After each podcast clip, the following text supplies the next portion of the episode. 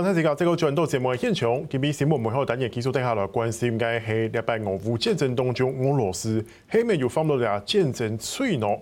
今日咧请到嘅系淡江大学嘅欧洲研究所张富聪教授为大家来做分析。教授你好，主持人各位观众大家好。教授，我们可以看到这一次的呃俄军疑似在基辅的周边。屠杀疑似是屠屠杀平民这样的行为引起了国际的愤慨。那我们看到，呃，最新的消息就是现在，呃，人权理事会已经决定要停权俄罗斯，俄罗斯自己也看不下去，也觉得不满，就自己退出了。然后之前我们看到说，这个乌克兰总统泽连斯基在这个这个安理会的演说上面有强调，干脆把他连那个安理会的常任理事国也把他踢出去，不然的话，安理会的就没有功能了。老师你怎么看？首先，我们现在现在看这件事情。这泽伦斯基说要把这个俄罗斯踢出安理会这件事情，我觉得是兹事体大啊。那因为安理会，特别是安理会常任理事国这个机制，是二次世界大战之后各个国家所一致同意的一个解决战战争或者冲突事件的一个重要的平台。那也是联合国里面的核心机制。那你要要把俄罗斯踢出这个机制，那有一个危险，就是说未来美国、中国、英国、法国。如果犯了类似的一些行为的时候，那是不是这些国家也有一个危险被踢出这个常任理事国理事会的一个机制啊？所以我我我认为啊，泽伦斯基说的这句话是说过头了一点啊，他要挑战这个联合国的制度啊。那这个制度的话，他现在是被公认是可以维持国际稳定跟安全的一个重要核心机制。但这次好像也蛮多人在质疑说，联合国机制因为有俄罗斯以及他的。伙伴们导致呃各方对于俄罗斯的制裁没有办法到很全面。是，那这是联合国安理会机制的一个问题。那这个问题不是因为乌俄战争而起，以前的话就是一直存在这个问题。那国际间也一直希望改革安理会机制，这个声音一直不断，但是一直没有一个一个结论。主要就是说这些五常这些国家，他认为说常任理事国。是一个他们展现国家影响力的一个重要平台，他们可以有否决权，那可以保护自己的国家利益，可以可以发挥他大国在国际上面政治上的影响力。所以这个机制要让废除或去挑战做改革是很困难的。当然是我我们是相当呼吁说，联合国应该要正正式重视这个机制。否决权的使用是不是太过频繁？你现在中国在联合国里面安安理会里面去保护俄罗斯。那俄罗斯就因为中国的保护而避开了一些西方的一些制裁，而让他能够有继续的战斗力去发动这场战争，所以这个问题是很大的啊。但是泽伦斯基这种要求，我认为是不不切实际的啊。那法国、英国这两个国家，特别是很重视啊这个联合国安理会的一一个平台，因为他们他们的国力呢算是中等国家，那能够有一个。联合国安理会这个机制，让它展现大国否决权的一个一个使用，来保护他国家影响力，那国家对一个国际政治的影响，那这两个国家是非常珍惜的。那所以说，在这种情况之下，其他四个国家啊，俄俄罗斯除外的四个国家，应该不会赞成，特别中国，他绝对是举双手反对，来去把俄罗斯逐出这个理事会。这个，所以说基本上来讲，这后面的。呃，背景因素其实是蛮复杂的啦，就就连其他的常任理事国都有自己的考量嘛，自己国家利益考量，对吗？那老师，那你怎么看？先把这个俄罗斯停权在人权理事会上面这件事情，对俄罗斯来讲有实质的影响吗？那我我认为是象征的意义重于实质啊。那主要这个反应的话，是在 Bucha 所谓的种族屠杀事件爆发之后，那全世界各国都都认为这是踩到红线啊。这人道主义是必须要要列为被保护的一个重点吧？那在纵使战争时期，也必须要履行这个日内瓦公约里面对于平民跟战俘的一些保护。所以在这些这个媒体曝光这些照片之后啊，有两百多人的一个一个坟场啊，或者是街上有很多一些平民的尸体了。那从这些迹象，西方媒体认定说，这个俄罗斯特别是普丁犯了战争罪。那这个是可以被讨论。那西方国家是一致认为，这两百多人的坟场，那就是一个铁证啊。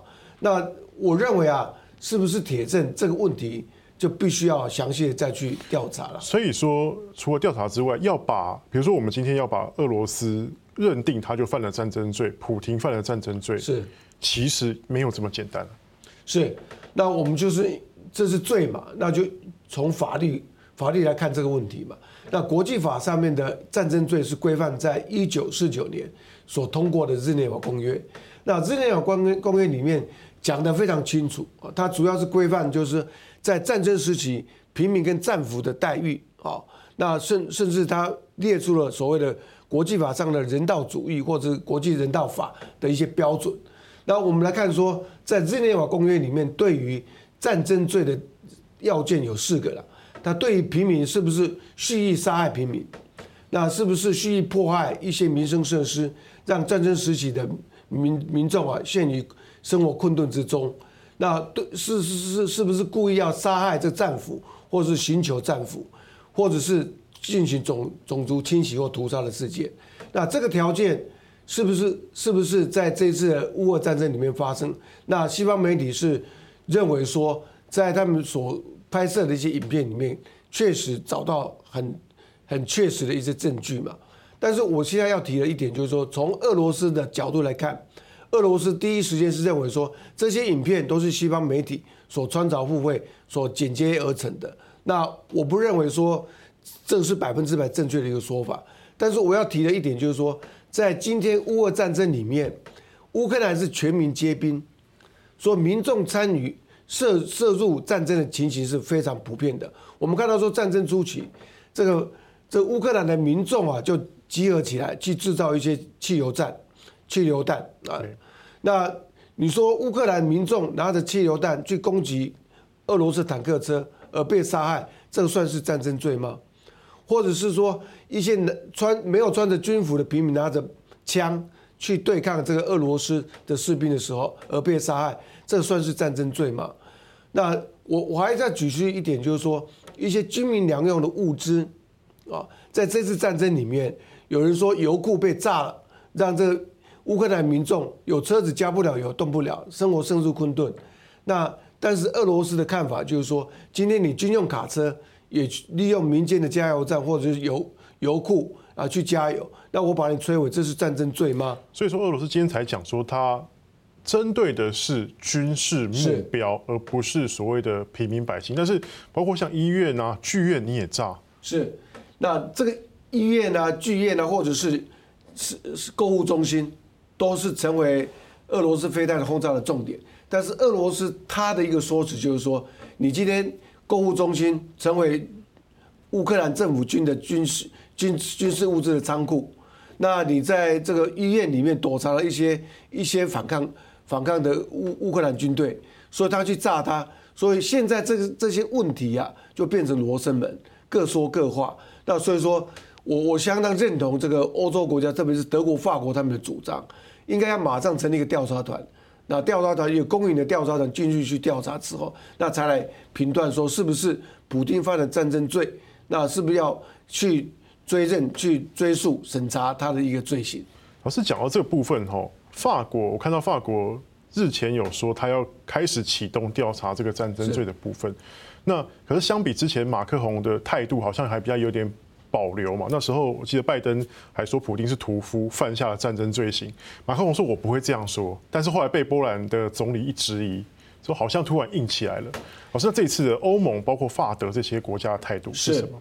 德国跟法国对于俄罗斯的态度是偏倾向于友好了啊，那这个是从过去的历史是可以看到的，因为德国跟法国都认为说俄罗斯是欧洲的重要国家，所以欧洲事务，特别是安全事务，绝对要俄罗斯才能够解决。那俄罗俄罗斯也是潜在的欧洲安全威胁，所以德国跟法国对于俄罗斯态度比较友好的情况之下，他对这一次的普丁发动这场战争，他的态度。法国一开始他是跟德国一样，是主张采取和平的手段、谈判的手段，所以这两个国家的总理或或这总统啊，就常常到莫斯科里面去跟普丁去谈判啊，但是没有结果啊。那这次这个马克龙他的态度转变呢，其实是因为布恰的这屠杀事件曝光之后，他在国际舆论的压力之下，他去接受了一些欧洲联盟所通过的。更进一步的制裁，所以他对于俄罗斯态度稍微的强硬了，但是并没有改变他对俄罗斯的战略。